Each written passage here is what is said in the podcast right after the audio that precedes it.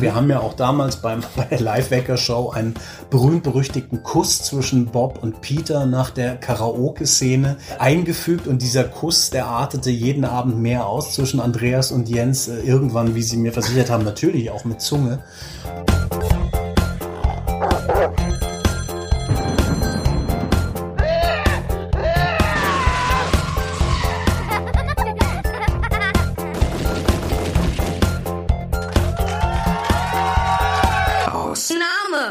Rose.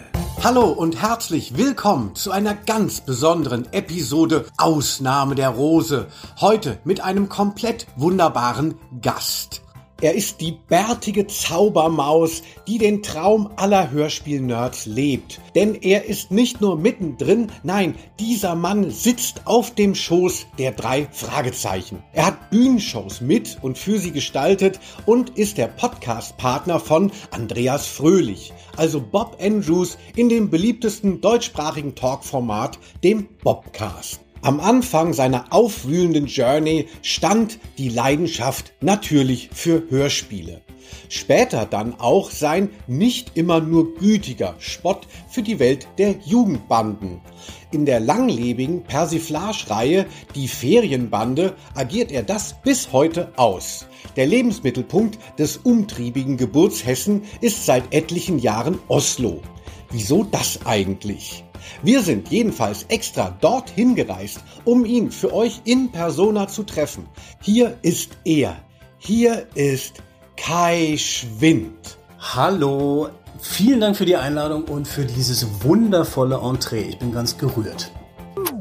Aber Ausnahme der Rose, das ist nicht nur der Podcast über Hörspiele, sondern auch der Podcast von mir, Linus Volkmann und dem mächtigen Felix Scharlau. Heute findet ihr euch allerdings in der berüchtigten Sommerfolge wieder. Das heißt, Felix ist im Urlaub. Feuerland, Monaco, Tromsø, Wanne-Eickel, man weiß es nicht. Ihr erfahrt es im Herbst dann von ihm selbst. Trotzdem bin ich nicht allein. An meiner Seite meine andere Podcast-Partnerin. Hörspielaffin, smart und wunderschön. Schön, dass du da bist. Quitty Seeds. Hallo!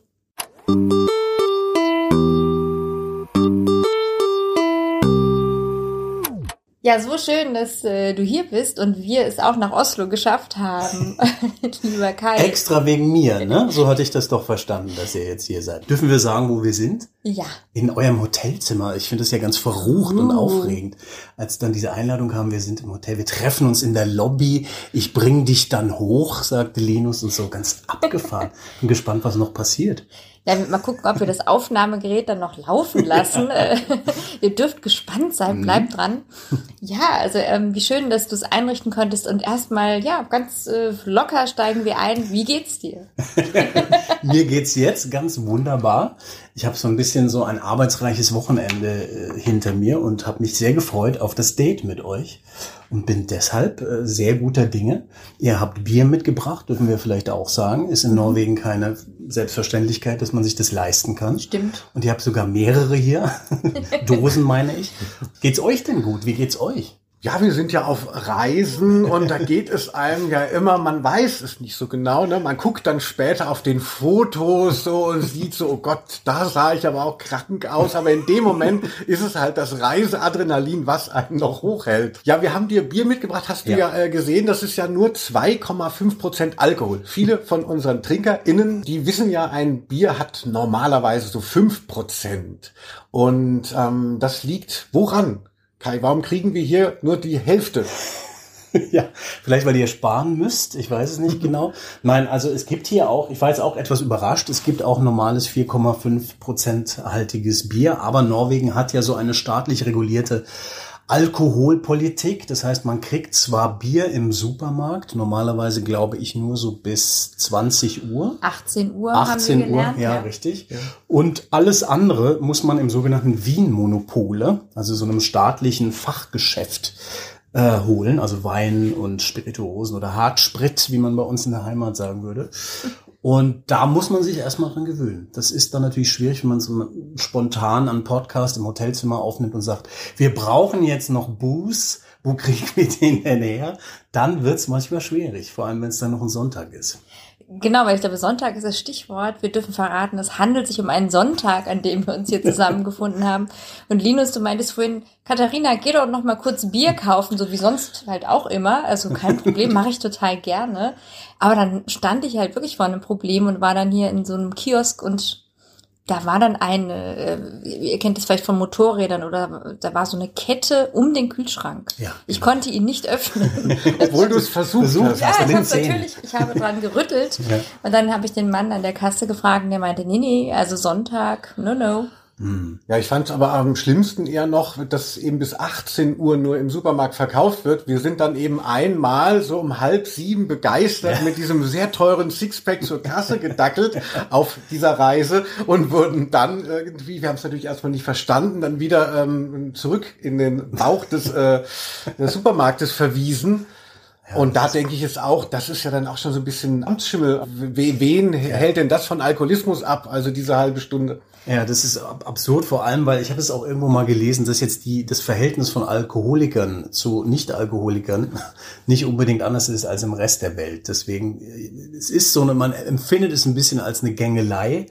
Der Norweger an sich ist da auch sehr, wie sagt man da, äh, die, die machen das mit, ja, die finden das okay. Da, ich hätte, hätte da jetzt Meutereien erwartet, äh, permanent, aber man hat sich da halt angepasst und so als Ausländer und Eingewanderter ist, also ich bin jetzt seit 12, 13 Jahren hier und finde es immer noch schwierig. Mir hab's immer noch nicht im System und diese spontan, komm, wir holen jetzt noch mal einen Wein.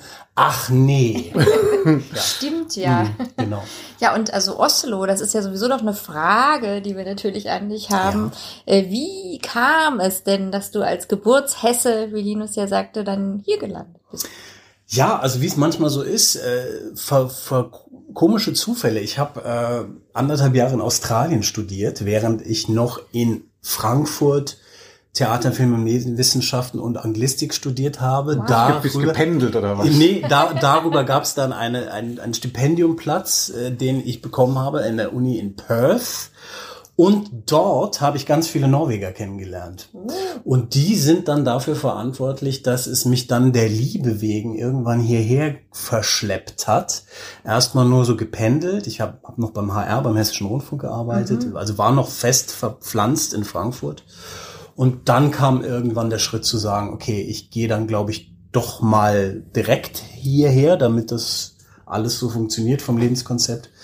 Äh, und habe dann erst noch freischaffend gearbeitet für Deutschland, was eine sehr dumme Entscheidung war, apropos äh, finanziellem und Geld, also sozusagen als freischaffender deutscher Autor Ja. in einer der teuersten Städte der Welt leben müssen und dann zu merken, so richtig klappt das nicht. Und dann kam aber die, äh, die, die, das, die Möglichkeit, meinen Doktor zu machen hier an der Uni in Oslo, was ein bezahlter Job ist in Norwegen. Zwar befristet, aber tatsächlich ein normaler Job. Das hat dann auch geklappt und dann war ich sozusagen hier im, im System und dadurch kam dann diese zweite akademische Laufbahn und damit auch die Festanstellung irgendwann. Äh, und damit war ich dann fest verwurzelt und bin seitdem hier. Meine Das ist die Kurzfassung. Ja. ja. Und du hast, hast du dir das so, so richtig zugetraut oder war das vielleicht auch noch eine Diskussion? Also äh, die Liebe hätte ja auch nach äh, Frankfurt kommen Ja, können. ja, ja, genau, ja, Hast, das- hast das- du da einfach verloren ähm, ähm, beim, beim Hölzchenziehen? Im oder Prinzip war's- ja. Also es war, es waren interessante Verhandlungen, die sich über größere Zeiträume auch äh, gezogen haben. Aber letztendlich war es dann, nein, es hat mich, es war ein bisschen eine Mischung. Es war eine Mischung aus, ja, ich habe verloren in diesen Verhandlungen und ich bin leider ein manchmal äußerst anstrengender Yes-Man. Ich finde immer alles toll und interessant und sage dann erstmal ja und super wie so ein Welpe mit dem Schwanz wedeln und merke dann hinterher, äh, vielleicht. Aber bis jetzt gab es eigentlich wenig, wo ich wirklich mal so daneben gegriffen habe. Also das waren eigentlich immer gute Entscheidungen, auch wenn man es im Moment nicht unbedingt merkt. Oder wenn man immer denkt, was ist denn das hier für ein Schlingerkurs? Du hast ja wirklich überhaupt keinen Plan. Und dann guckt man irgendwann zurück und denkt, ach nee, das hing schon irgendwie so zusammen oder das war eine ganz gute Idee. Und ich finde es immer ganz lustig, so zu sehen, okay, das war dann so eine Weichenstellung, ne? also dann nach Australien zu gehen was dann der Grund ist, warum ich jetzt hier in Oslo mit euch im Hotelzimmer sitze. So, solche Sachen finde ich immer irgendwie lustig. Und, Das äh, Leben. das Leben, genau, ja.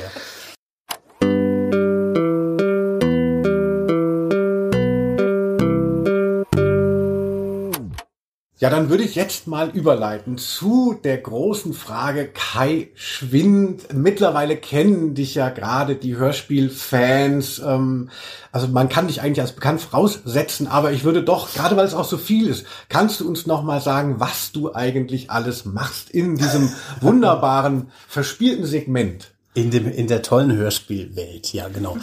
Ja, also ich habe, glaube ich, vielleicht so zwei Zugänge. Ich versuche auch das ein bisschen knapp zu machen, aber äh, doch ausführlich, wenn es äh, funktioniert. ja. Ja, ihr wollt das. Ich, Genau. ja, ja, oh, macht euch die Biere auf, lehnt euch zurück. Legt euch Ähm, nein, also das eine ist, dass ich mich als durchaus klassisches Kassettenkind bezeichnen würde, wie ihr wahrscheinlich auch. Ich weiß nicht, ob das bei euch beiden genauso ist. Also, ne, man hat das gehört als Kind auf, auf Kassetten und hat da die Welt entdeckt, der fünf Freunde von TKKG. Drei Fragezeichen auch, die waren mir immer so ein bisschen gruselig am Anfang, aber okay. Und dann auch die klassische Laufbahn so in der Pubertät und später waren dann andere Sachen interessant, da habe ich mich dann mehr für Musik und solche Sachen interessiert und hab, wusste auch gar nicht mehr, wo diese Hörspielkassetten sind. Die landeten in einer grün-weißen Tüte auf dem äh, Speicher bei meinen Eltern und ich habe die dann später wieder rausgeholt, äh, mit dann so Anfang 20. Ne, auch das äh, ist bekannt. Äh, und habe dann gemerkt, ach geil, man könnte doch mal wieder diese alten Kassetten hören und andere Kumpels machen das irgendwie auch und wie lustig und wie abgefahren.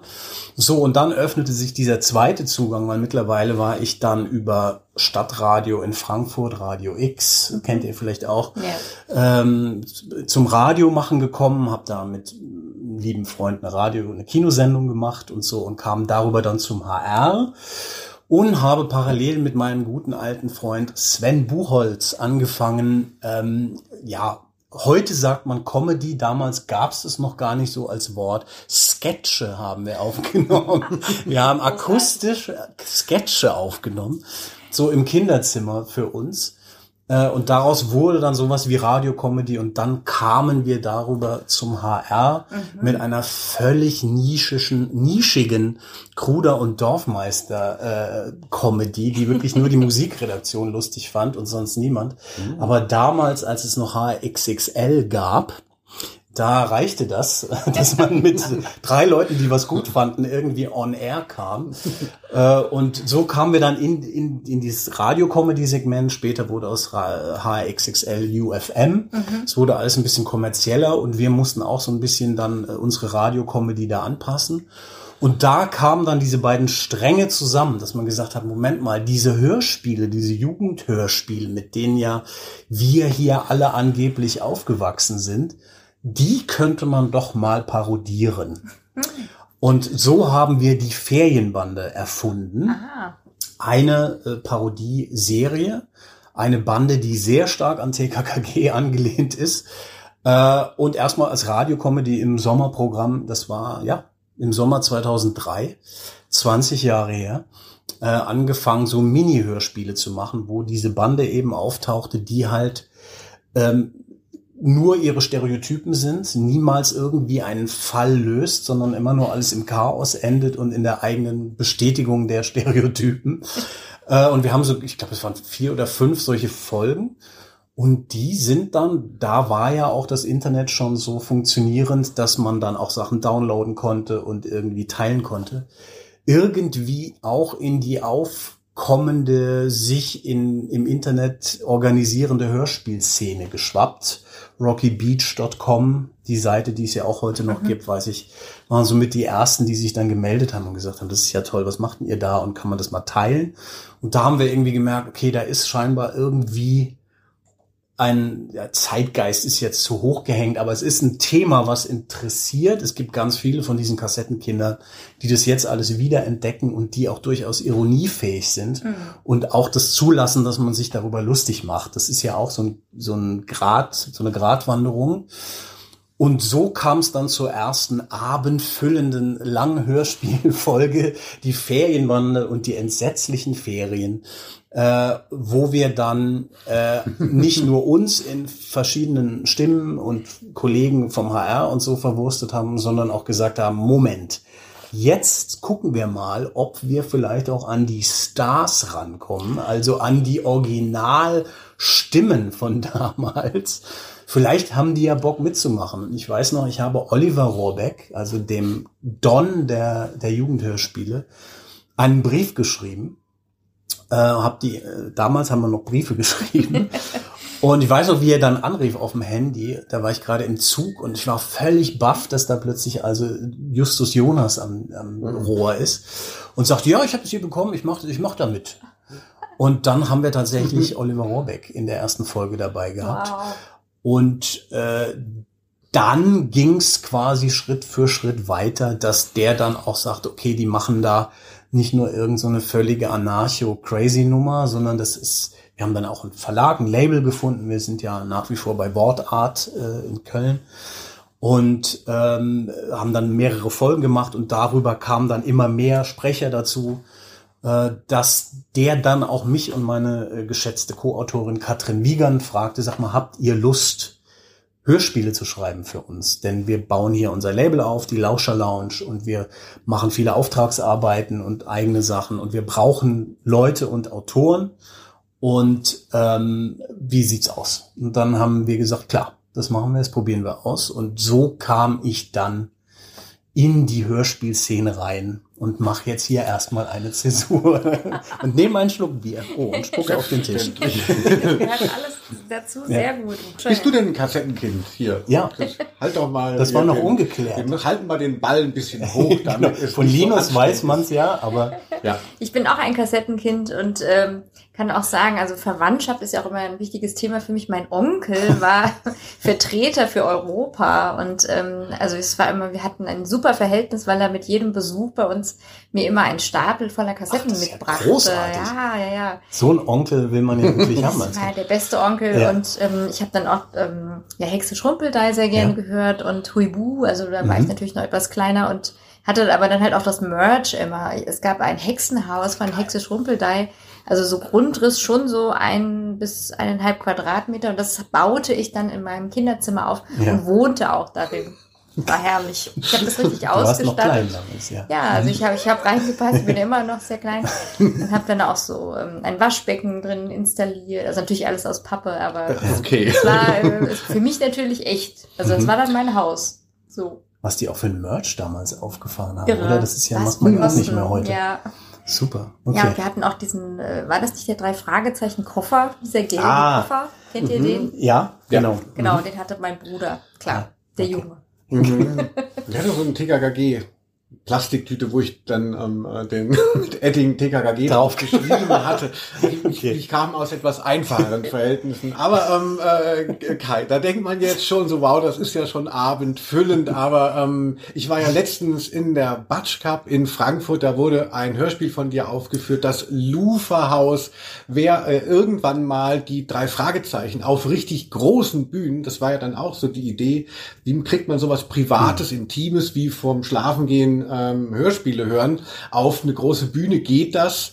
Das wurde so Anfang der 2000er erstmals versucht und da hast du auch überall mitgetan, nicht wahr? Ja, richtig. Äh, Das war dann, ist dann sozusagen die zweite Folge äh, in dieser Geschichte, dass ich dann über Oliver Robecks Connection irgendwann die Anfrage bekommen habe, äh, sag mal, könntest du dir vorstellen, das Buch zu schreiben für unsere neue Live-Tour? Damals hatten sie Master of Chess schon gemacht. Das war diese erste, von der du gerade geredet hast. Auch ja sehr interessant, ne, wo die dachten, wir probieren das mal aus und wir gehen mal in so eine Buchhandlung ob da überhaupt jemand kommt und ist das eine gute Idee, dass wir unsere Gesichter überhaupt zeigen und so. Da waren ganz viele so Bedenken, die heute irgendwie völlig absurd wirken, die aber echt sehr interessant sind.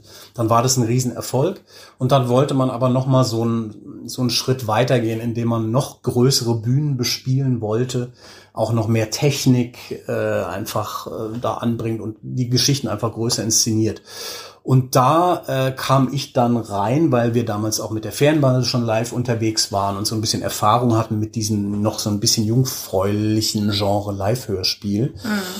Und habe dann eine Bearbeitung geschrieben von die drei Fragezeichen und der seltsame Wecker. Äh, ne? Ein Klassikerfall, der, das war damals das 30-jährige Jubiläum der drei Fragezeichen, äh, umgesetzt werden sollte. Und während dieser Arbeit an dem Buch, wo ich auch viel mit Andreas Fröhlich schon zu tun hatte, weil der sich so auch immer in, in die Geschichten und die Dialoge ein bisschen einmischt, um es mal so zu sagen, kam dann die Frage, wir haben noch gar keinen Regisseur. Du machst dir ja eh so viel Gedanken über das Inszenieren hier auf dem Blatt. Könntest du dir das vorstellen? Und dann kam wieder der, der Yes-Man, der sagt, ja, ja, klar. Habe ich zwar noch nie gemacht in so einer Größenordnung, aber ach, das wird schon. Da bist und du dann der Yes-Man. Da bin ich dann der Yes-Man. direkt rein und sagst, natürlich. Ja, es ist abgefahren. Es ist eine Mischung. Ich würde, würde mich sonst nicht als unbedingt sehr risikofreudig bezeichnen, sondern ich glaube, das ist so eine Mischung aus, dass man dann irgendwie doch ein bisschen Selbstvertrauen hat, bisschen Kontrollfreak auch ist, aber so einschätzen kann, was man sich zutraut und was nicht und irgendwie Bock haben, auch so gewisse Fallhöhen herzustellen. Also zu sagen, naja, es kann ja vielleicht, vielleicht ist es auch mega peinlich, weil ich überhaupt nicht weiß, was ich da sagen soll, wenn die mich dann alle angucken oder so. Und ich erinnere mich noch aber an einen der Produzenten, das war ja dann auch eine größere Produktionsgesellschaft, der, der dann sagte, du Kai, mach dir mal keinen Kopf. Wenn du willst, dass es da hinten links blau ist auf der Bühne, dann machen wir das blau. Dann dachte ich, okay, wenn das das Arbeitsverhältnis ist, ja, dann äh, mache ich mal hier Regie bei der Fragezeichen-Tour. Jetzt zurückblickend ist es natürlich auch abgefahren, weil man merkt, wie naiv man war und auch wie viel man da auch gelernt hat. Aber weil auch die Fragezeichen selbst und auch das Team zu dem Zeitpunkt eben sowas noch nie gemacht hat, mhm. waren wir, haben wir da alle sehr viel gelernt und es war sehr zusammenschweißend und es war eine, ein Teamerlebnis, was fast so ein bisschen mehr Klassenfahrt, Schulaufführung, Aufregung im Hintergrund hatte, als jetzt so eine riesen Profi-Produktion, mhm. wie es dann später natürlich wurde. Also ich habe ja dann die anderen Touren auch gemacht äh, und da merkte man, es wurde dann auch immer größer und immer teurer und auch bisschen komplizierter überall. Ähm, was jetzt auch nicht dann immer so entspannt war, aber so gerade diese erste Tour war, ähm, war ganz toll, war eine ganz tolle Erfahrung, weil man dann auch merkte, okay, hier kommen nicht irgendwie 200 Leute in eine Buchhandlung, sondern das sind Tausende von Leuten in den größten Hallen des Landes. Mhm. Und man muss trotzdem das irgendwie hinkriegen, dass es Spektakel ist, aber trotzdem was Intimes hat und die Leute so ihre Fragezeichen noch kriegen. Ja, ja. ja ähm, was nicht, nicht einfach ist und wo es natürlich auch Kritiker äh, gibt, die sagen, das ist jetzt mhm. alles zu viel und too much und das hat jetzt nichts mehr mit meinen drei Fragezeichen zu tun, die ich zum Einschlafen höre. Wo man auch sagt, ja, wir wollen auch nicht, dass du einschläfst, wenn du hier, keine Ahnung, in der Collarline Arena sitzt.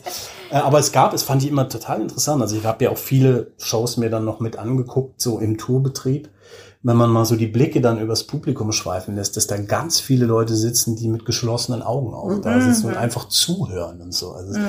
auch ein ganz wohlgesonnenes Publikum eigentlich, ja unheimlich lieb und innig diese, also diese Liebe, die da den drei entgegenkommt, das ist schon wirklich abgefahren und ähm, spannend und auch eine Verantwortung, so diese Nostalgie zu verwalten. Ne? Also ich habe da auch schon gelernt, mein Ansatz war natürlich auch ein humoristischer, wo auch die drei Jungs, wie wir sie immer nennen, total Bock drauf haben. Die sagen, wir müssen das irgendwie selbstironisch machen. Wir sind jetzt Mitte 50. Äh, wir können nicht mehr einfach so behaupten, dass wir 17-Jährige sind, ohne das irgendwie zu brechen. Und deswegen waren wir uns da einig, aber man merkt, da muss man schon auch so eine aufpassen, weil nicht alle das so mitgehen, dass man sich dann da so lustig macht über alles und metamäßig dekonstruiert, was die Fragezeichen sind und so. Ne? Also es ist eine Mischung. Man muss irgendwie beides hinkriegen. Und ich glaube, es ist uns eigentlich ganz gut gelungen bis jetzt.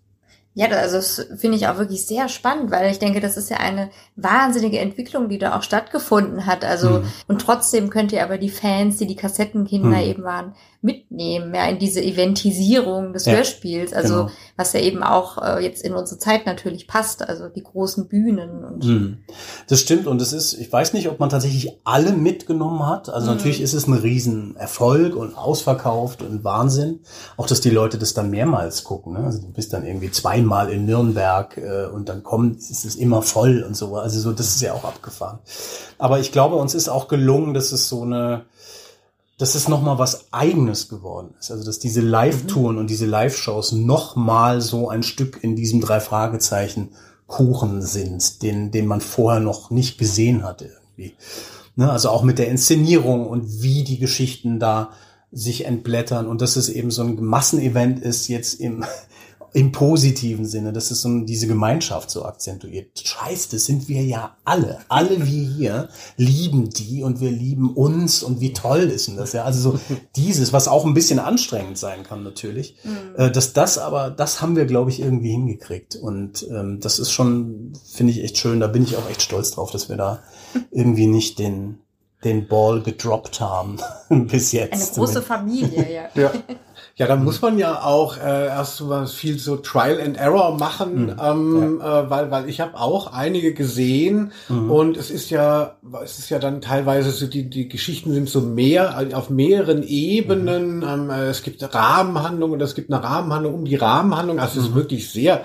Also es ist jetzt nicht nur so, als würde man dann irgendwie so im einfach das so als Hörbuch erleben. Also es passiert ja schon sehr viel. Aber wie ist denn das? Du bist ja auch eben so so kommst du rüber, ja, so der Yes-Man, so ein bescheidener Indie-Boy, der das alles eben aus, aus eigener Leidenschaft macht und dann so Regisseur bei etwas, was dann doch so groß ist, da ist das dann schwierig, da, da dann auch hart zu sein und diese SchauspielerInnen sind ja dann auch mhm. Diven, dann immer zu sagen, jetzt mach doch auch mal ähm, oder oder kannst du das, weil es so mhm. familiär ist, kommst du da drum rum, irgendwie auch der Chef sein ja, zu müssen? So gut, das ist eine total gute Frage.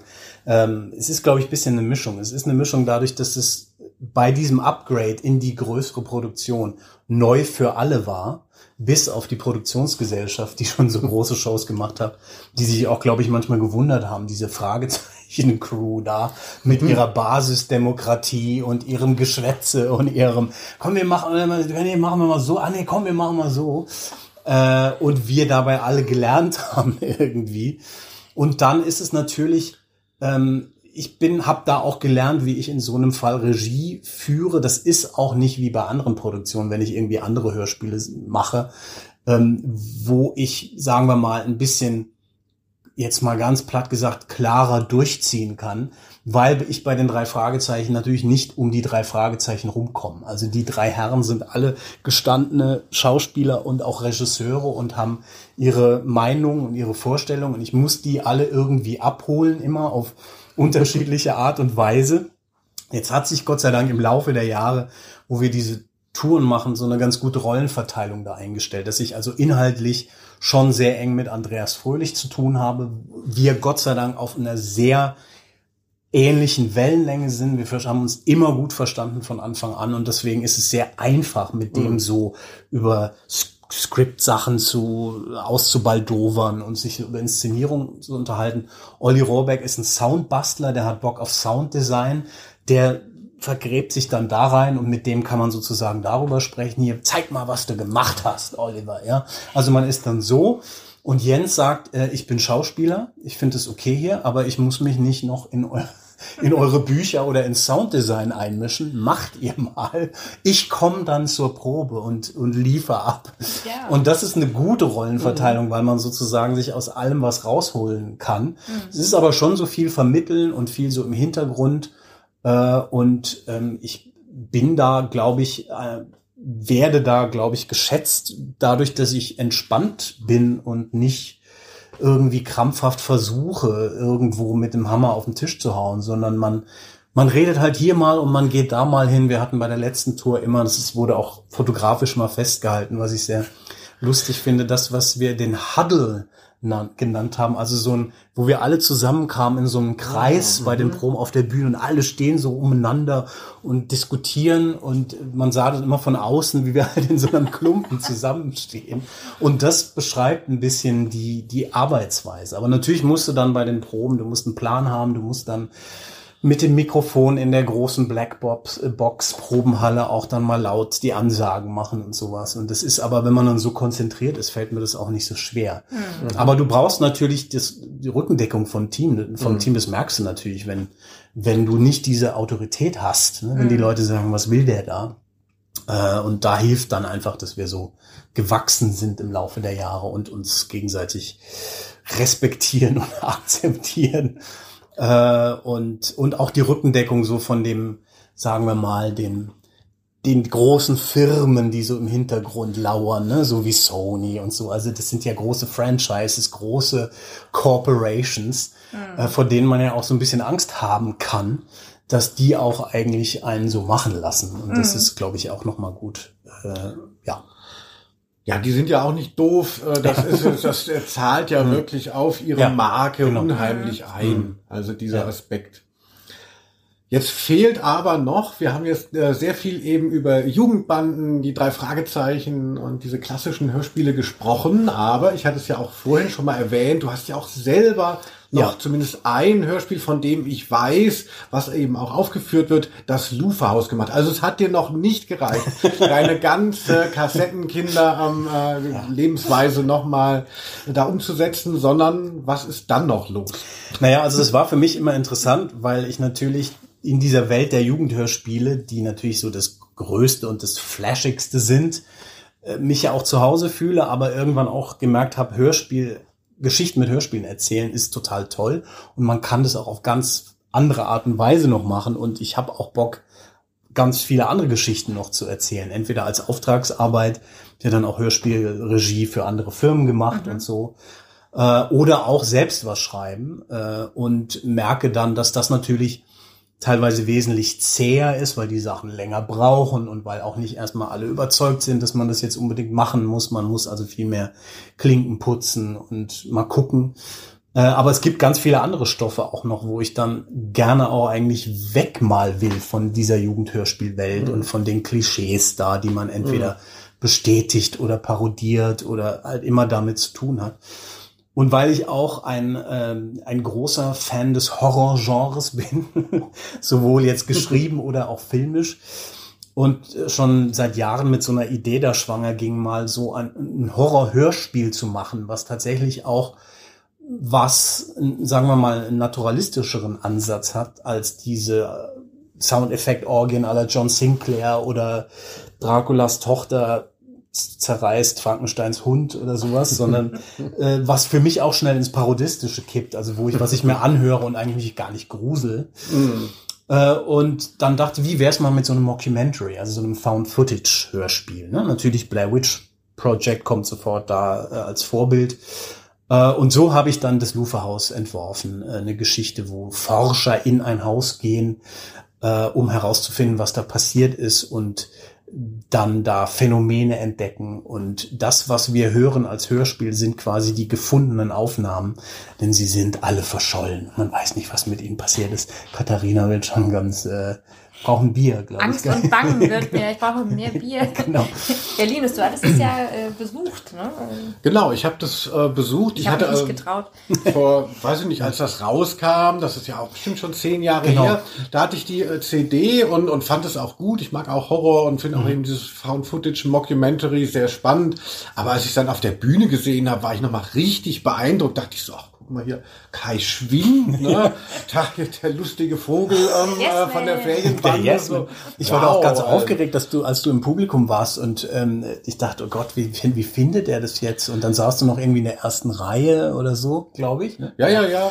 Und äh, war mich dann sehr Warum gefreut, nicht? dass du das gut fandst. Und es war halt total aufregend, weil das eine ist ja zehn Jahre alt, äh, als Hörspiel inszeniert, mhm. gibt's auf CD oder auch im Streaming und ist natürlich mit diesem Grundgimmick, aha, das sind diese gefundenen Aufnahmen, die hören wir uns jetzt an und man muss so inszenieren, dass das so naturalistisch wie möglich ist.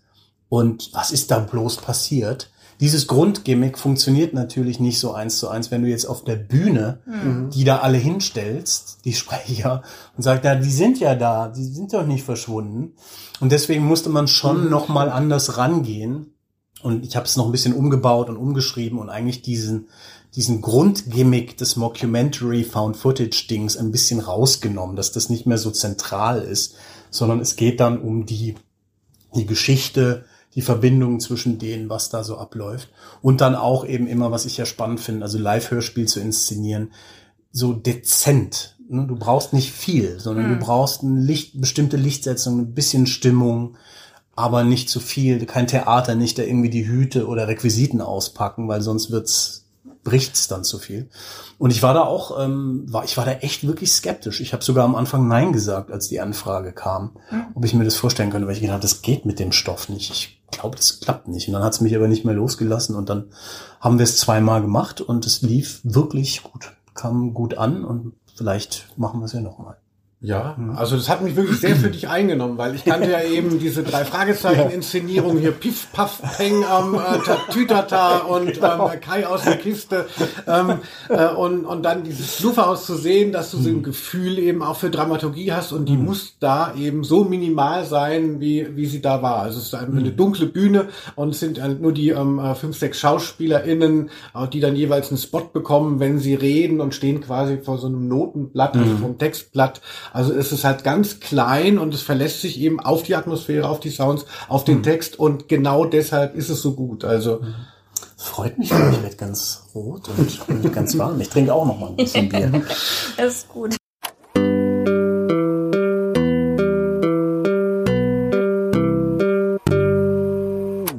Ja, es gibt ja äh, diesen ganz ähm, bekannten Bobcast, aber bevor wir dazu kommen, habe ich noch eine spezielle Frage.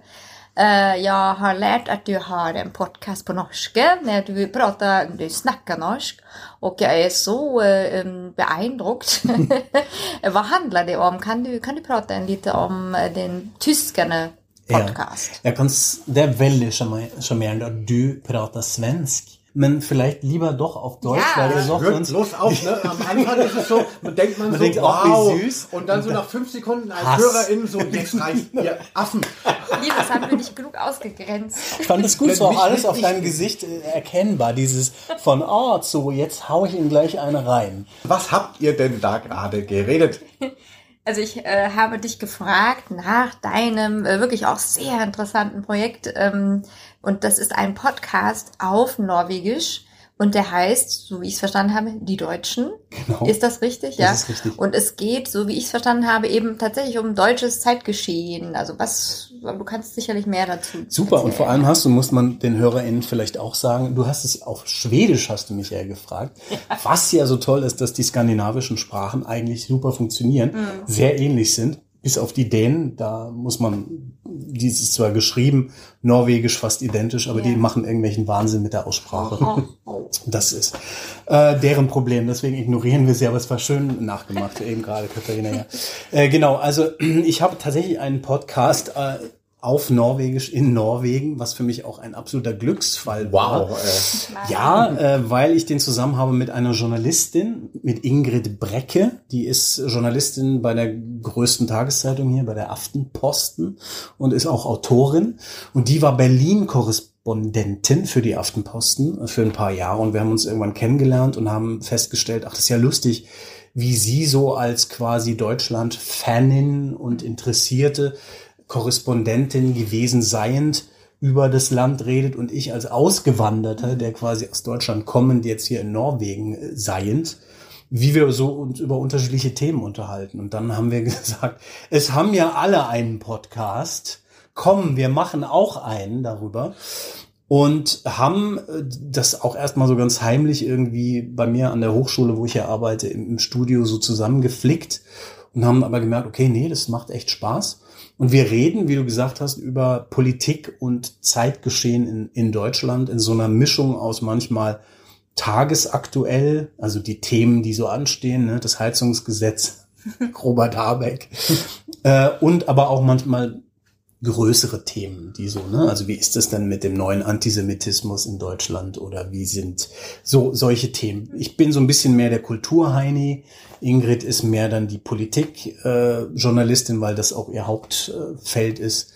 Und so treffen wir uns dann thematisch und machen, äh, wenn es geht, so alle zwei, drei Wochen eine Folge und machen das seit 2018 und äh, haben tatsächlich so einen kleinen, aber feine, so eine kleine, aber feine Hörerschaft versammelt. Das sind dann so Deutschland Interessierte. Wir haben viel Lehrer, hm. äh, die ihre Schüler zwingen, unseren Podcast zu hören. Sehr gut. Äh, Geschichtsinteressierte natürlich viele so, ne? äh, und haben dann auch schon Live-Podcasts gemacht und äh, waren auch als Norwegen Gastland auf der Buchmesse in Frankfurt war. Das war für mich dann wirklich emotional. Also mit der neuen Heimat quasi in der alten Heimat waren wir in Frankfurt und haben dann auf Deutsch einen Podcast äh, live da gemacht über Norwegen für das deutsche Publikum. Ja. Äh, und das war ganz toll. Also wir haben irgendwie schon ganz viel erlebt da und machen das so äh, munter weiter äh, und können das so ein bisschen selbst steuern. Also das ist so, wenn wenn es dann mal zu viel wird oder zu viele andere Projekte sind, dann lässt man es halt mal ein paar Wochen. Mhm. Aber versuchen schon relativ regelmäßig ähm, das zu machen. Und eine Nebenwirkung davon, die ich gar nicht so erstmal erwartet hätte, war, dass ich natürlich total nah dran bin an Deutschland. Ne? Also man folgt dem deutschen Medienbild und guckt Lanz und Maischberger und liest Zeitung und so, so wie ich's sonst gar nicht gemacht hätte wahrscheinlich mhm. und habe mich selten so informiert gefühlt über das, das die, die Heimat, äh, wie seitdem wir diesen Podcast machen, einfach damit ich auch nicht abstinke dann in den mhm. Gesprächen mit Ingrid oder halt auch meine Themen dann finde und macht tierisch Spaß. Und ist gerade, wenn man Norwegisch lernt, auch mhm. interessant, weil man natürlich weiß, worum es geht. Deswegen kann man das empfehlen für alle, die Norwegisch lernen, äh, weil man halt, es geht über Deutschland und man kennt so ein bisschen die, äh, die, die, die Namen und so und kommt dann so ein bisschen rein. Ja. Aber Du bist äh, vor zehn Jahren nach ähm, äh, Oslo gezogen, hatten wir irgendwie gehört. Bisschen mehr, ein mhm. bisschen mehr 12, und mhm. ähm, 12, 13, genau. Mhm. Und 2018 hast du dir schon einen Podcast zugetraut in dieser äh, Sprache. Also mir geht's so, ich, ich, ich muss ja in meinem Job als Musikjournalist, da ja. spreche ich öfters Englisch und bin dann immer ganz ähm, äh, froh, dass das natürlich keinen Einzug hat in meine Texte. Also ah ja, okay. ich, ich finde es sehr mhm. schwer in einer Fremdsprache dann auch noch so vermeintlich eigentlich brillieren zu wollen ja. und sich verständlich machen mhm. in allen Ehren. Aber man möchte ja auch ja. irgendwie dann kohärent rüberkommen. Wie bist du so ein Sprachgenie oder wie hast du dir, wie, wie äh, geht das denn jetzt auch ja, noch? genau, jetzt kippt es langsam, dass es unangenehm wird, finde ich. Ach so sympathisch und jetzt denkst jetzt du, ist aber auch ein bisschen viel. Ich habe auch noch einen chinesischen Podcast. Nein, ähm, es ist tatsächlich ein bisschen so eine Teil von so einem, ich fordere mich selbst mal ein bisschen heraus äh, dass man das dann nicht in erster Linie am besten nicht in der Öffentlichkeit macht, ist halt dann so die eine Sache. Ich habe dann ja aber an der Hochschule angefangen, ne, nachdem ich meinen Doktor hier gemacht hat, äh, musste auch dann unterrichten und habe das dann auch natürlich auf Norwegisch gemacht, also Vorlesungen halt und Seminare und habe dann gemerkt, dass ich da noch mal so ein Satz gemacht habe im Sinne von äh, flüssig reden und äh, thematisch äh, Vokabular erweitern und so weiter und so fort. Jetzt muss man dazu sagen, und da kannst du mir, Katharina, vielleicht zur Seite springen, dass so die skandinavischen Sprachen als Deutscher, Deutsche nicht so kompliziert sind. Die Leute denken manchmal, das ist wie Finnisch. Mhm wo man sich dann aber wirklich die Kugel gibt, weil das mit den 16 Fällen und da, da geht ja gar nichts, aber mhm. Schwedisch, Dänisch, Norwegisch ist unheimlich nah dran, sind germanische Sprachen. Und ne, also es ist nicht so schwer. Genau. Du hast ja auch eben Schwedisch gesprochen. Richtig. Also ja, ja, ja. Also ich denke, also ich, mm, meine Mutter ist ja aus Schweden, deswegen habe ich ja auch einen Bezug, mhm. aber ich bin ja gar nicht zweisprachig aufgewachsen. Ja. Aber hatte dann eben das Gefühl, ich habe das dann studiert und habe dann gemerkt, ach ja, hier Gotisch, Altisländisch, mhm. irgendwie ist alles doch so ähnlich. Und ich glaube, wenn man Deutsch und Englisch kann, dann kommt man schon sehr weit. Ja. Und vieles ist tatsächlich auch, also hat auch unser Professor damals immer gesagt, als es um irgendwelche ähm, Wikinger-Sagas ging, so ja, versucht es euch einfach herzuleiten, was, welche Wörter mhm. assoziiert, was könnte es sein? Und ich, ich glaube, genauso mache ich es heute nach wie vor, ja. ja, weil mein Schwedisch nicht so perfekt ist. Und jetzt äh, Norwegisch dachte ich, das ist wirklich sehr ähnlich. Ähm, natürlich von genau. der Aussprache auch und eben vom Schriftbild, wie du gesagt hast, hm. ja eher wie Dänisch, aber ähm, ach, man versteht die Wörter dann ja. irgendwie. Also wenn man irgendwann weiß, ja, Bier heißt halt Öl, das ist mhm. natürlich okay, kann man nicht herleiten, aber das muss man dann halt einfach wissen. mhm. Aber viele Sachen kann man eben tatsächlich mhm, herleiten. Genau, habe ich auch gesehen, tatsächlich. Mhm. Ja, und es war, ging mir dann oft so am Anfang, dass ich gesagt habe, das, das, was ich Blöffen genannt habe, ach, ich sag mal das deutsche Wort und spreche das mal so ein bisschen norwegisch aus. Ah, ja, hat geklappt. Genau. Also das passiert sehr oft. Dann ist die Grammatik einfach das ist ein Riesenunterschied. So dieses Verben durchdeklinieren ist viel einfacher zum Mhm. Beispiel. Also Ah. wir sagen ja, ich gehe, du gehst, wir gehen. Und im Norwegischen wie im Schwedischen auch, ich glaube, ich gehe, du gehe, wir gehe. Also du veränderst es nicht. Genau. Dadurch hast du das unheim- bist du unheimlich schnell drin, ohne dass du da so groteske Fehler machst, die so für alle offensichtlich sind. Und dann ist es halt die Aussprache. Also ein bisschen Gehör habe ich, habe schon so ein Sprachohr, wie man sagt, aber stress mich dann auch nicht so sehr. Ich habe natürlich einen Akzent, der ist jetzt aber, wie mir Leute sagen, nicht so krass, dass es so im Weg steht. Man kann auch nicht so genau zuordnen irgendwie, wo ich so herkomme. Und dann muss man einfach da so ein bisschen drauf pfeifen, weil sonst blockiert man sich ja permanent. Ist jetzt leichter gesagt. Manchmal, wenn ich so erst alte Tüskerne-Folgen höre, cringe ich dann auch, weil ich denke, oh Gott, was für Fehler und die Präpositionen, die ich nicht im Griff habe und überhaupt, weil was schwierig ist, da hast du auch recht, Linus, dieses, was ich am schlimmsten finde, wenn ich nicht präzise bin in der Sprache. Ne? Gerade wenn es dann um Politik geht und dann diskutieren wir da irgendwie, keine Ahnung, Rammstein und MeToo und, und ich merke, ich eiere so ein bisschen, weil ich irgendwie so ein bisschen drum herum rede und nicht genau jetzt alles immer habe. Aber dafür habe ich ja dann Ingrid, die dann auch mich manchmal nochmal so ein bisschen einnordet oder nochmal was so zusammenfasst. Und mittlerweile geht es eigentlich schon wirklich ganz gut. Und die Leute gewöhnen sich auch da, die mögen unsere Duo, unseren Duo-Sound und dass da der eine ist, der tatsächlich auch so einen Akzent hat und so, das finden die dann eigentlich gut. Ihr seid toll Ja. zusammen, ja, finde ich. Ergänzt euch super. Ja, das ist schön. Genau. Stimmt, du hast ja jetzt auch noch reingehört. Das ist ja Wahnsinn. Selbstverständlich. Ja, toll. Ich bin noch vorbereitet. Ja, wunderbar. Typisch der Felix. so, so ist er.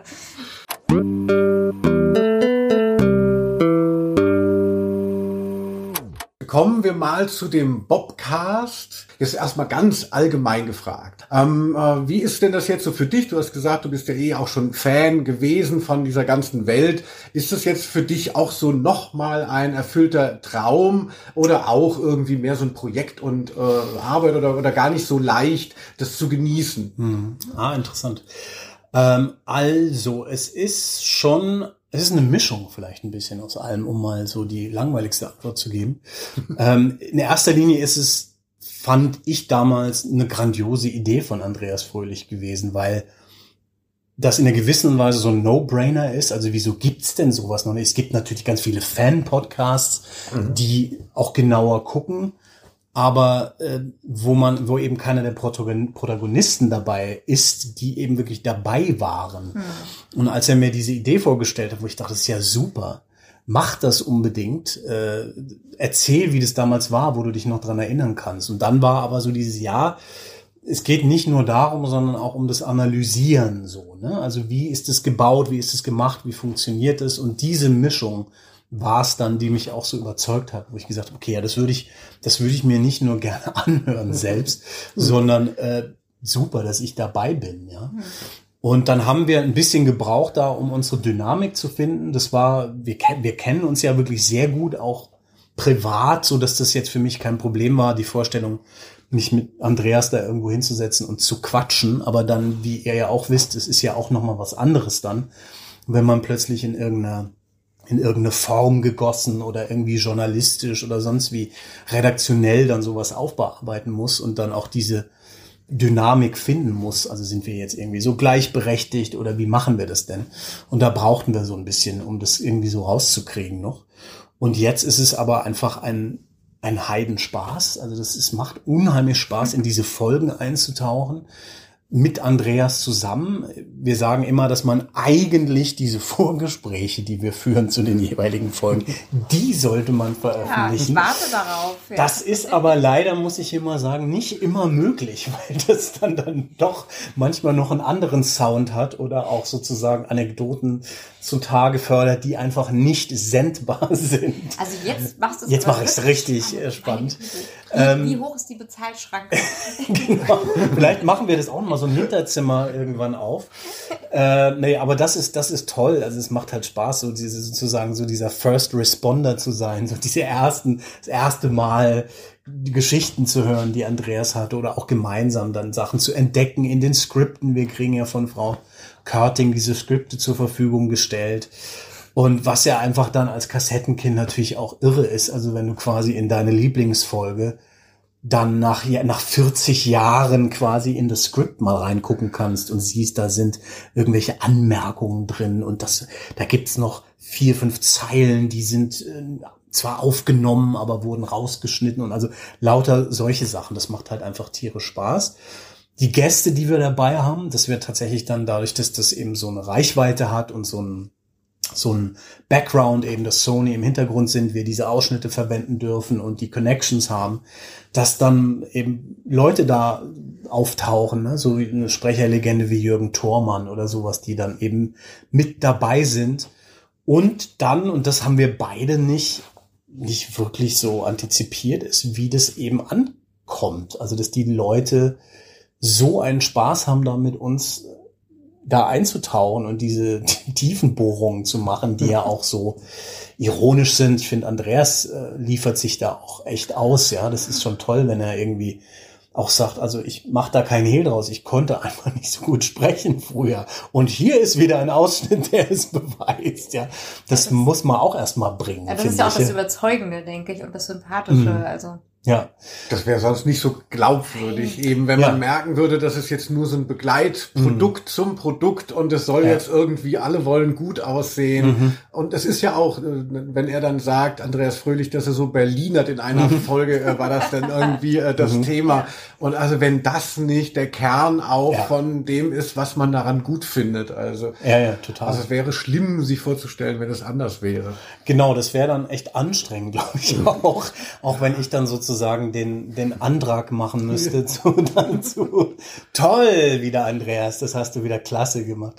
Ähm, aber es macht natürlich Spaß, auch so ein bisschen mit dieser Dynamik zu spielen und dann zu merken, wie das ankommt. Und wir haben ja jetzt äh, dieses Jahr zum ersten Mal uns live auf die Bühnen gewagt und haben so eine kleine Live-Tour gemacht äh, und da zu sehen, wie nah dieses Publikum dran ist, wie die da, was die für einen Spaß haben da mit uns und so andocken emotional auch, äh, gemeinsam da zu sitzen und dann über diese Sachen zu quatschen und ähm, das, das hätte ich tatsächlich wirklich nicht gedacht. Mir war klar, dass das bestimmt gut ankommt und dass das auch eine mhm. Reichweite hat, ja. aber dass es mir und uns so viel Spaß macht, dass es so gut ankommt und auch wie es ankommt, also auf was für eine Art und Weise. Das hätte ich wirklich nicht gedacht. Deswegen ist es schon noch mal so eine so eine so ein Zucker, Sahne, Icing on the Cake, wie auch immer man das sagt. Also das hätte ich tatsächlich wirklich nicht gedacht. Also wer ja. möchte nicht gern Kaischwind sein, wenn nachdem alles wirklich so, ein Bruchteil platt. davon, ja. das wäre ein glückliches Leben für mich. Jetzt reden wir noch über meine AfD-Mitgliedschaft. Nein? Nein? Nein. Also ich würde gerne noch mal, ich will jetzt nicht die Kulissen äh, dahingehend einreißen, aber was mich jetzt auch so in den neueren Episoden sehr beeindruckt hat, dass Andreas Fröhlich dann immer wieder die, ähm, die, die Hörspielfolge abgleicht mit dem Buch. Und mhm. mir, äh, ich habe den Eindruck, er liest jedes Mal auch noch das Buch, ja. was ich mir nicht vorstellen kann. Der Mann hat sicherlich Besseres zu tun, aber ja. es kommt so rüber. Ja, der, der, der guckt schon wirklich da rein mhm. und das ist auch was, was äh, wer auch er mir jetzt nochmal gesagt hat, als wir so ein bisschen überlegt haben, ähm, machen wir vielleicht das Konzept mal ein bisschen anders, wie lange machen wir denn noch und sowas, dass er sagt, ich habe am meisten Spaß an diesem Recherche-Ding. Mhm. Ich finde das super, die Skripte zu studieren, im Buch nachzugucken, wie manche Szenen gemacht sind, nachzuforschen, mit Frau Körting nochmal zu telefonieren, woran sie sich noch erinnert und, und, und. Also der hat wirklich Bock, Bob, Bob darauf, Bob, Bob Andrews zu sein und ähm, Toll das merkt man auch, weil mich das natürlich dann ansteckt und so, ne? Und man irgendwie, ja, okay, wir gucken jetzt nochmal hier und können wir das nicht irgendwie noch rauskriegen und so. Also das ist äh, auch jetzt muss ich enttäuschen, leider nicht gefaked, sondern das ist tatsächlich echt Mega. die Begeisterung. Feuert euch halt auch ja. einfach gegenseitig, ja. Ja, und das macht, glaube ich, dann äh, auch Spaß, wenn man dann denkt, okay, jetzt kommen irgendwie ein paar Folgen, wo man vielleicht nicht so viel mit anfangen kann. Oder er hat ja sowieso auch diese, ich habe die noch nie gehört. Ich höre jetzt zum ersten Mal den Ameisenmenschen oder sowas, ja. Weil er natürlich nicht damit einschläft jeden Abend. Äh, und mir geht es ja auch so. Ich bin natürlich klar ein Fan, aber bin auch mittlerweile so berufsbeschädigt, dass ich jetzt auch nicht mehr unbedingt drei Fragezeichen zum Einschlafen höre, weil es einfach äh, zu, zu mindfucky ist. ja, also das ist, bin dann leider doch zu nah dran dann äh, mittlerweile, ja. Ich finde es immer so sympathisch, äh, auch bei dir, wenn ich dann merke, so, ah, das ist eine Folge, die Kai wirklich kennt, noch aus seiner Kindheit. Das sind längst nicht alle. Wie erleichtert du dann bist, so, oh, ich habe meine Lieblingsfolge endlich. Ja, ja, da weiß ich wenigstens, worum es geht. Stimmt, genau. Ja, ja, das ist aber so, weil du natürlich emotional ganz anders andockst. Und das war so auch Der bei der, der Zauberspiegel meine Lieblingsfolge, ne? als es dann soweit kam, wo Andreas auch sagt, okay, ich, ich lasse dich einfach machen. Ne? Ich mache dir den Baldrian-Tee und du redest einfach und äh, du bestimmst, worüber wir heute reden und so. Und das, das ist natürlich ganz schön, dass man das so machen kann, ja. Ich habe noch eine äh, technische Frage. Ja. Also es gibt vielleicht noch ein paar technische Fragen, aber eine technische Frage, ähm, weil ich ja auch finde, du hast ja eine wahnsinnig schöne Stimme. Äh, hast du denn eigentlich auch so eine Ausbildung oder ist das eher, weil du dieses melodische Gehör hast? Also Ah, Das ist eine gute Frage. Also ich habe äh, immer schon gerne mit Stimme gespielt und gemacht, also auch ne, mit meinem Kumpel Sven. Wir haben ja seit wir zehn oder elf sind irgendwie Hörspiele im Kinderzimmer gemacht. Und ähm, ich war dann schon auch immer, Sven musste immer die Frauen machen.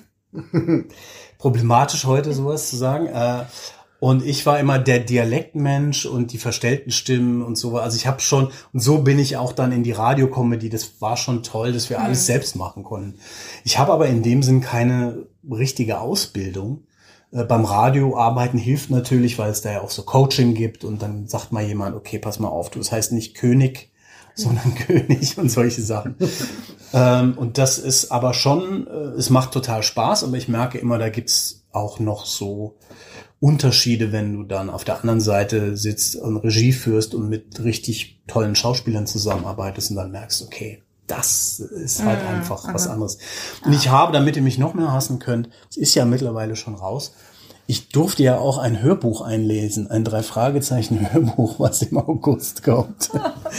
Der, das Bergmonster in dieser Friends and Family Reihe, die äh, und das war wirklich auch nochmal aufregend, weil ich da auch gemerkt habe, ja, ich kann es schon mit Sprache und so, aber jetzt so ein Hörbuch lesen über mehrere Tage und diese ganzen Entscheidungen da treffen, also macht man jetzt Stimmen oder nicht oder wie macht man das, schon nochmal was anderes und wie man sich dann auf diese Regie verlassen muss und äh, einfach zu merken, wie kommt man da rein. Das war, das war echt aufregend, das war toll. Da bin ich mal sehr gespannt, äh, wie Wow. die Leute es finden. Ja, aber da sehe ich so einen kleinen Riss in diesem Ja, perfekten super. Leben von Kai Schwind, denn wir haben ja erfahren, seine Lieblingsfolge, wir wissen es alle, der Zauberspiegel. Jetzt liest er das Bergmonster. Musstest du da hinten anstehen? Ich musste wirklich hinten anstehen, auch völlig zu Recht, denn Jürgen Thormann hat schon den Zauberspiegel eingelesen. Und das, äh, entschuldige ja, aber das kann niemand anders machen. Gut, Gisela Trove hätte vielleicht noch lesen können, aber die ist ja nun leider nicht mehr unter uns. Äh, deswegen war das völlig in Ordnung, aber ich fand es total spannend, als ich diese Mail bekommen habe und da war ein PDF dran und da sind jetzt die Folgen, die du dir aussuchen. Also du kannst jetzt wählen zwischen dieser Liste. Ja. Dann macht man das auf und sieht so, okay, was ist denn noch frei, was gibt's denn noch? Und in meinem Fall war das dann eben, weil wir vor nicht allzu langer Zeit das Bergmonster besprochen hatten im Bobcast. Und Ja. ich das nochmal so neu entdeckt habe dadurch, ja, und gemerkt habe, okay, da, da gibt's geile Figuren und es ist so ein in sich abgeschlossenes Szenario da in diesem Örtchen und es ist eben nicht Rocky Beach. Und dann habe ich gemerkt, okay, ich probiere das mal.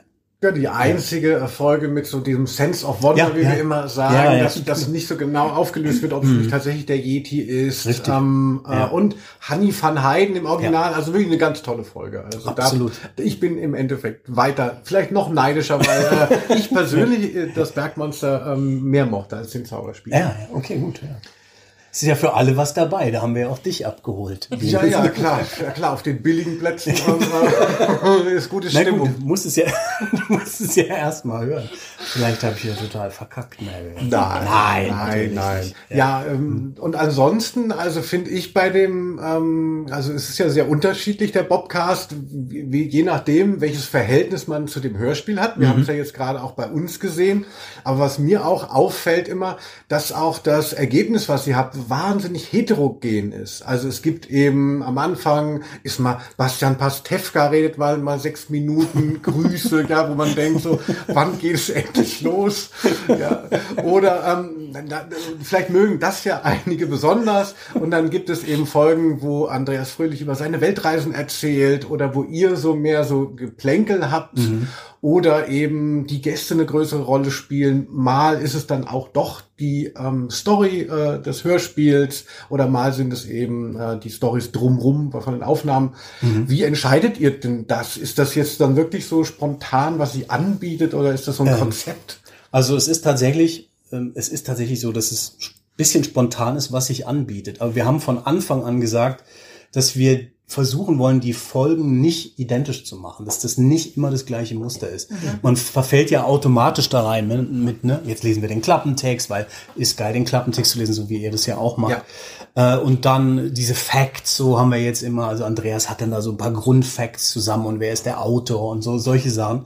Und dann haben wir aber gesagt, damit es auch uns nicht langweilig ah. wird, ist es eigentlich ganz schön zu gucken, dass die Folgen wir gucken mal. Ne? Also das sind so unsere Telefonate. So jetzt hier irgendwie, keine Ahnung, äh, gefährliche Erbschaft. Wie hast du da was? Was Andreas fragt dann oft, oft, wie fandst du die? Hast du da was? Und dann merkt man schon so, ja, ich habe diese Punkte hier oder die Stelle oder guck mal, ich habe mir hier schon Sachen notiert oder wir haben, ich hab, kann damit null anfangen mit dieser Folge. Was machen wir denn da? Und dann guckt man eben, wie man das so unterschiedlich gestalten kann. Gäste sind dann immer dankbar oder auch nicht, aber ich finde, wir haben bis jetzt Glück gehabt mit unseren Gästen, äh, so wie zum Beispiel dann beim Doppelgänger, ne, wo man sagt, da kommt zwar Sascha Dräger nur einmal ganz kurz vor als Eien, äh, aber wir laden ihn mal ein und dann machen wir halt einen Talk mit Sascha Dräger und dann geht's dann natürlich auch um TKKG und um andere Sachen und dann haben wir, klar, vielleicht die Folge nicht im Einzelnen besprochen. Ist auch manchmal schwierig für manche Hörer,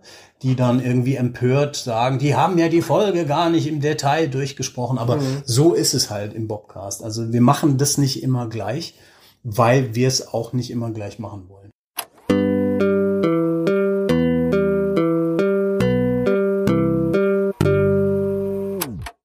Mir hat äh, besonders gut gefallen die Folge, die du eben angesprochen hast, über den Doppelgänger, wo ihr Sascha Dräger zu Gast hattet. Sascha Dräger, die Stimme vor allem von TKKG, von Tarzan beziehungsweise Tim.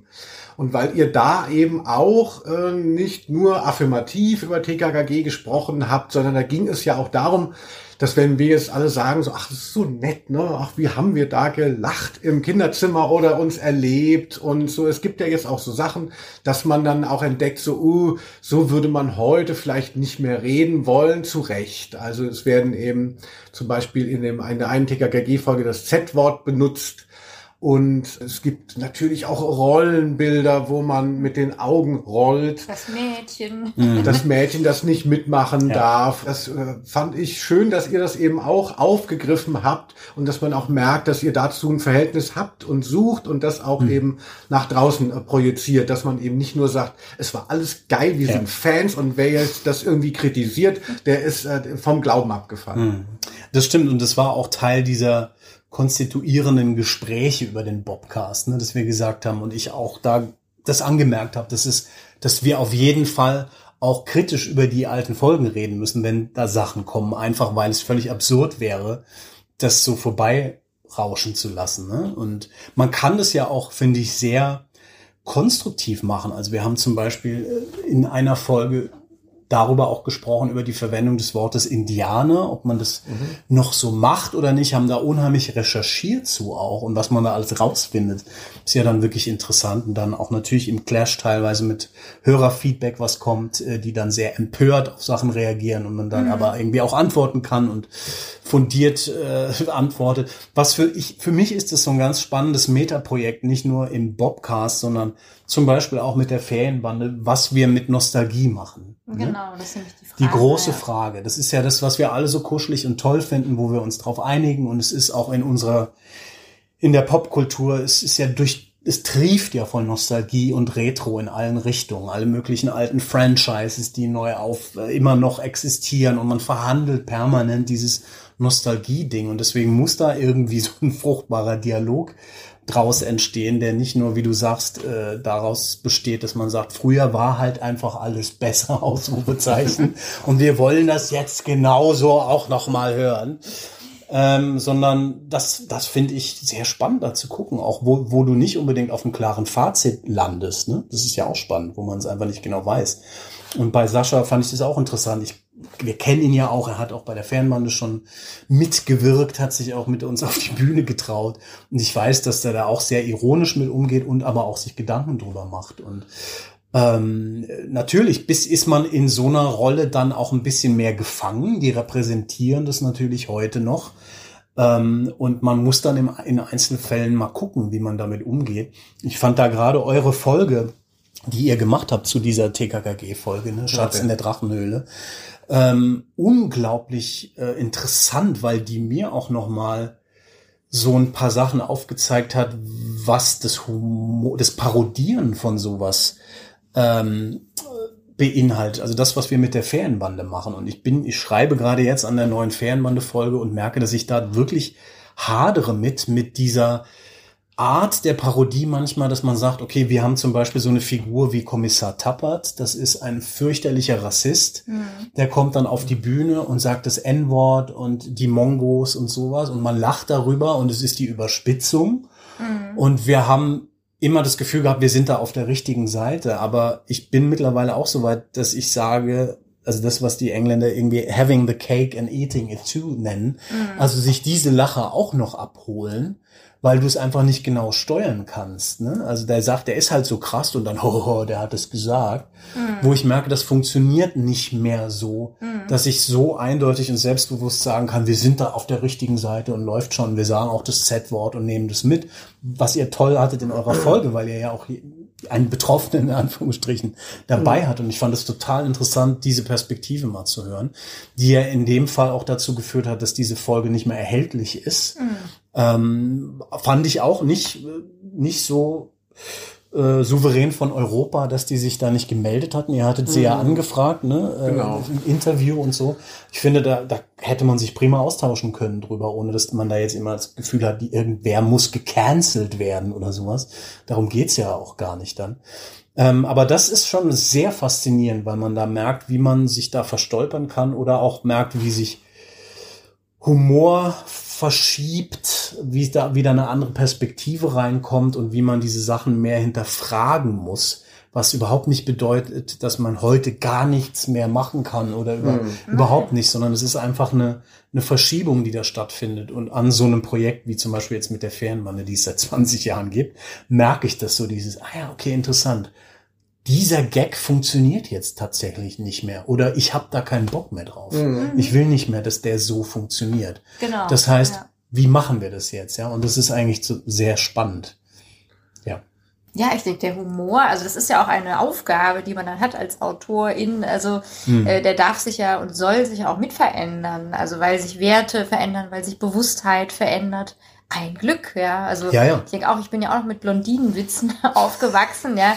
ja Verrückt, ne? Also mhm. und dann also wie, wie gut, dass es halt immer mehr ähm, ja, Licht ins Dunkel fällt und äh, ja auf die Bereiche, die marginalisiert sind und die halt mitlachen mussten im besten Fall. Genau. Und jetzt ist es halt klar, hey, äh, wir versetzen uns mal in die andere Perspektive genau. und nehmen das ernst, ja. Es hat unheimlich viel mit Empathie zu tun und es ist eine was ich auch merke bei diesen Kulturkämpfen, die mit Humor zu tun haben, halt auch diese riesige Verunsicherung, ne? dass die Leute alle so ein bisschen schwimmen und dass man sich dann so krampfhaft festhält an diesen Identitäten, die man für sich selbst äh, übernommen hat, wo Humor auch so eine so eine ikonische Funktion hat irgendwie, ne? Und man dann merkt, okay, das wird dann, plötzlich gibt es da auch so Kämpfe, dass man dann jetzt erst recht lachen will, weiterhin über dieses und so. Mhm. weil, aber wie du sagst, Humor ja nicht in so einem Vakuum stattfindet, das, der geht ja mit, mit dem Wertesystem, mit der Entwicklung und das, was Themen sind und so. Mhm. Deswegen ist es aber so interessant mit Nostalgie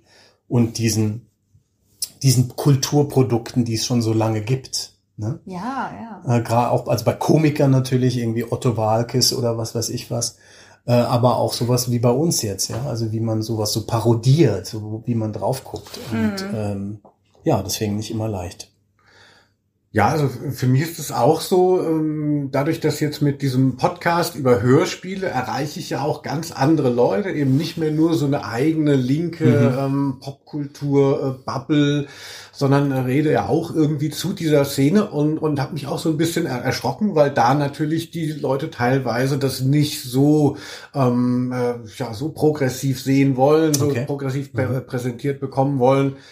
Und ähm, da habe ich dann auch gedacht, ich möchte ja auch nicht die Leute belehren. Also mir ging mhm. es genauso, dass wir mit äh, Ausnahme der Rose haben wir zur 25. Folge unser Fanhörspiel. Ich hatte mal mit ja. Felix, haben wir mal ja.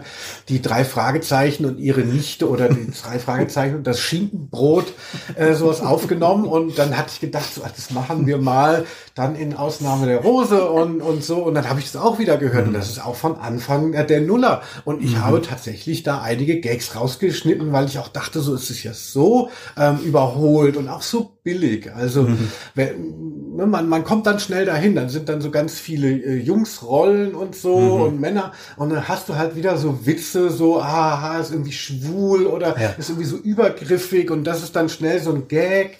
Mhm. Und ähm, da habe ich dann auch gesagt, äh, gesehen, also dass, dass es ja auch eine Selbstkritik ist, diese ganze Sache. Es geht mhm. ja jetzt nicht darum, irgendwo hinzugucken und sagen, so, ach, ihr habt das in den 80ern so gemacht, mhm. das weiß ich aber jetzt besser und jetzt mhm. erzähle ich das jetzt mal allen. Also mhm. es ist ja so ein Prozess, der einen selber ähm, nicht ausschließt und der, der halt deshalb einfach auch wichtig ist, einfach zur, zur, zu, gehört halt zur Selbstbildung noch dazu, dass man so wach ist, dass man nicht nur das macht, was man schon immer gemacht hat. Mhm, das stimmt.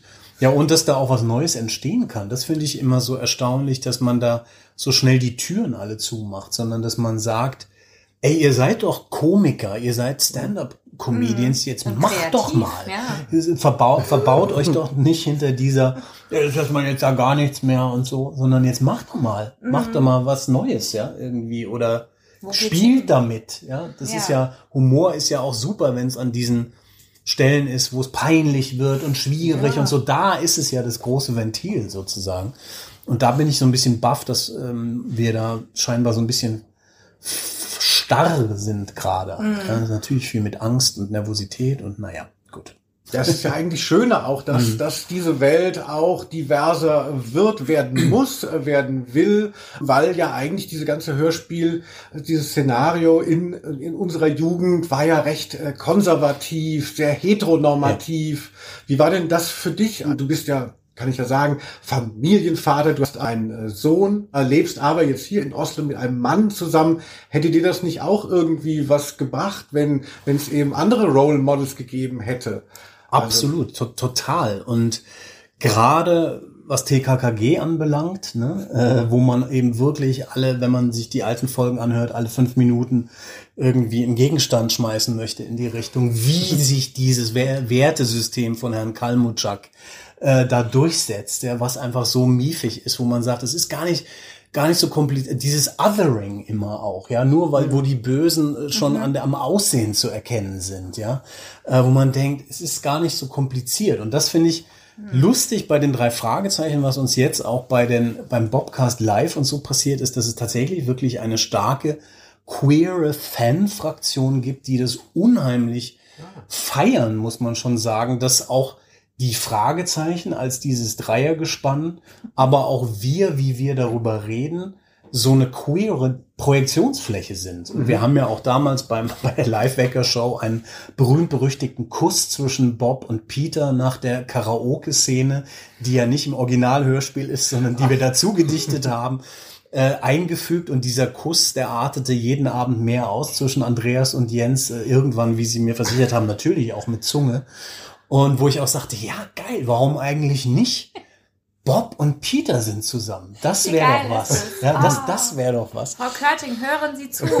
genau. Hören Sie. Und das ist äh, klar. Und, und gerade auch, wenn man so, ja, als, als, als queere Person wie ich, die aber auch äh, es wagt, auch noch ein Kind zu haben, äh, auf, auf natürlichem Wege auch entstanden, weil ich eben auch eine andere Biografie habe, äh, mein Sohn heißt übrigens auch Linus. Das muss ich ja hier einmal auch sagen. Das ist, ja, wusstest ja. du das? Nein. Ja, mein Sohn heißt auch Linus. Ich wusste es. Ich wollte es unbedingt hören, aber nicht selber sagen. Weil ich damals äh, immer schon dachte, also der Linus Volkmann. Nein, aber das ist äh, gerade bei dem Thema immer noch lustig, weil du automatisch immer, keine Ahnung, bist irgendwo und stellst dich vor und dann wird sofort vermutet.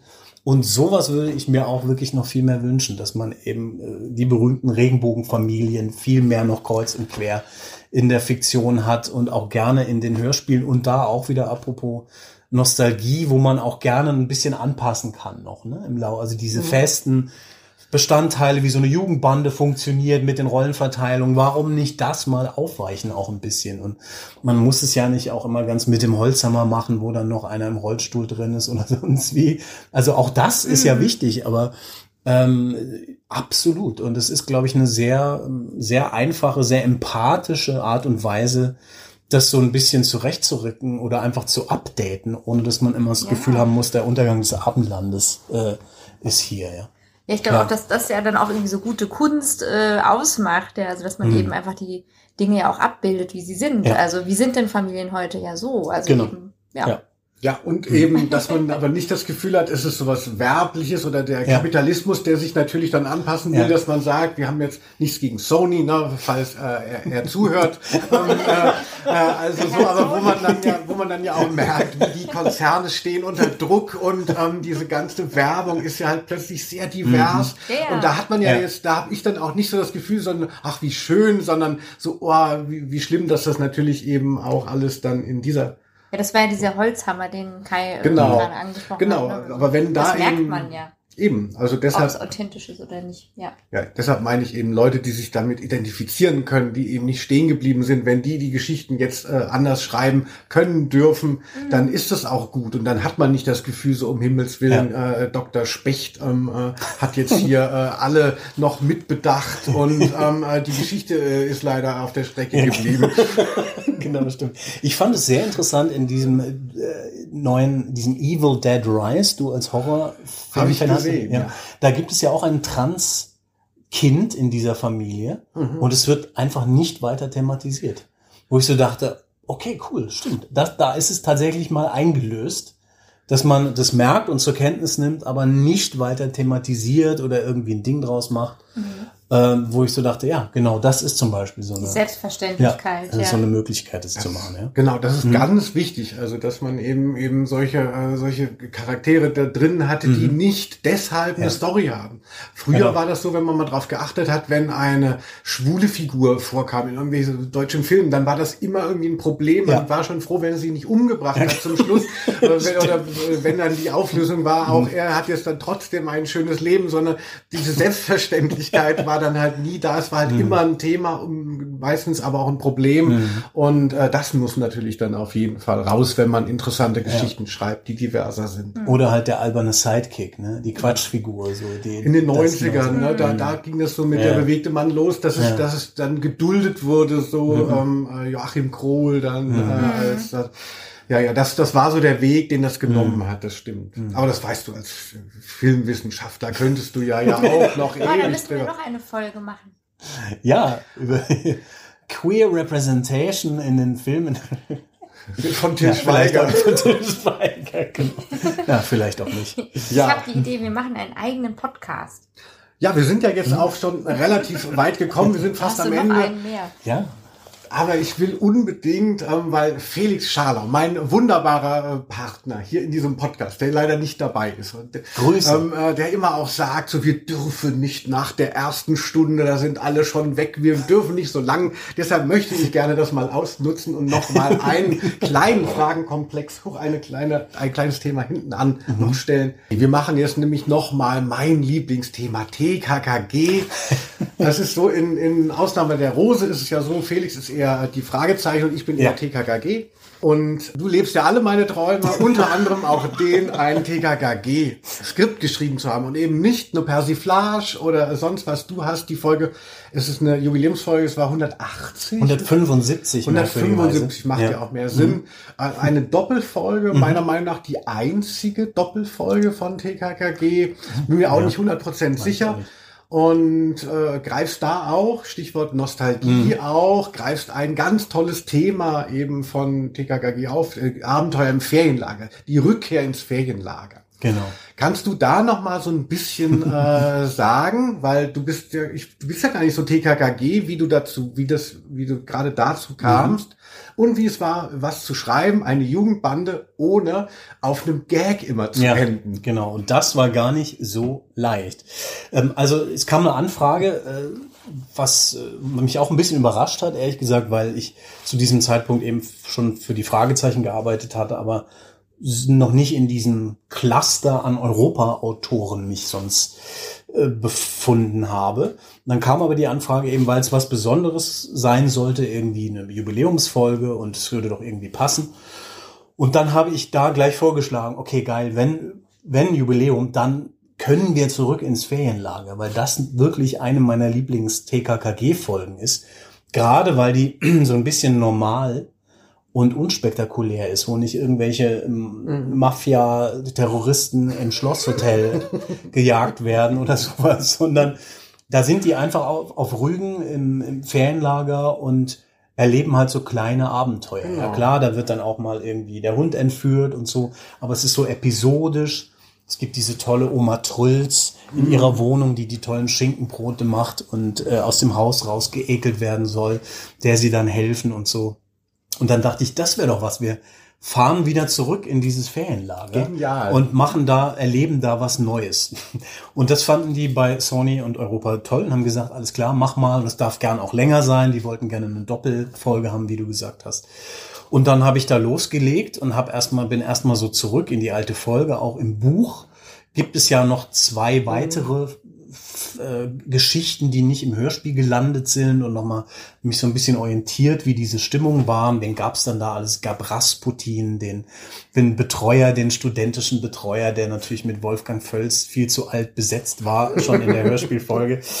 Und so weiter und so fort. Und dann äh, habe ich mich da einfach, das war ein bisschen, ehrlich gesagt, so gesehen, wie in Urlaub fahren. Also es war so mhm. geil, ich darf da noch mal hin zurück und dann kam aber, als ich dann so angefangen habe, tatsächlich das Problem, weil so ein, so ein Ferienbandreflex permanent äh, einschlug. Ich dachte, okay, die ist jetzt Gabi, macht im Hotelzimmer ihren ihre Schublade auf, warum sind da keine Dildos drin? Warum ist das? Also es war permanent, war ich auf dieser Spur und musste das wirklich beiseite schieben, aktiv zur Seite schieben, so dass ich manchmal die schlimmsten Unflätigkeiten einfach runtergeschrieben habe, einen Screenshot davon gemacht habe und an Katrin geschickt habe.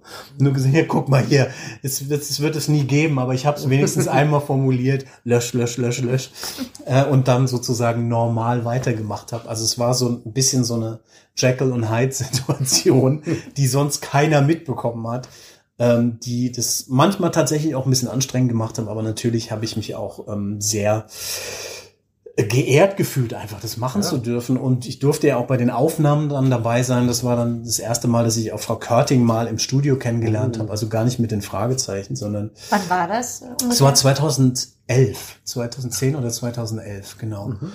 Und äh, habe dann auch noch eine kleine Rolle übernommen. Das war natürlich dann das Highlight, weil ich da irgendwie einen der, der Rocker, der bösen Rocker gespielt habe.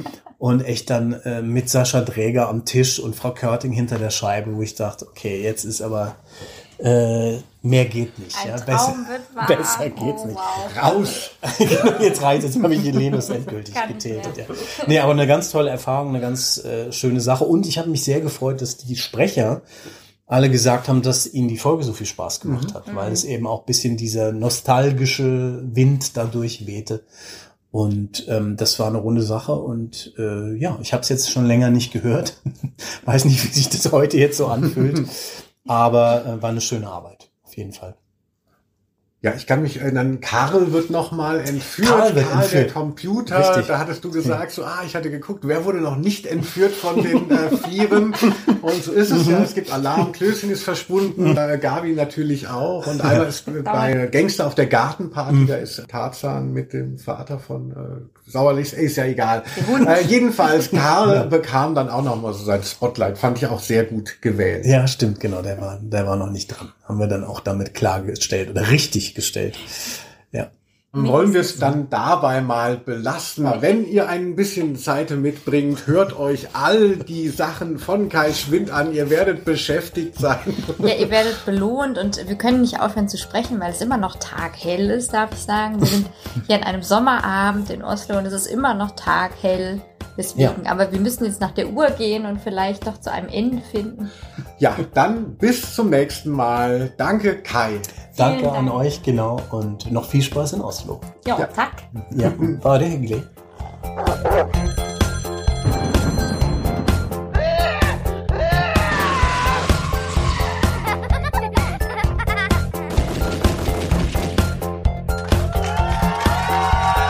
Aus Name der Rose.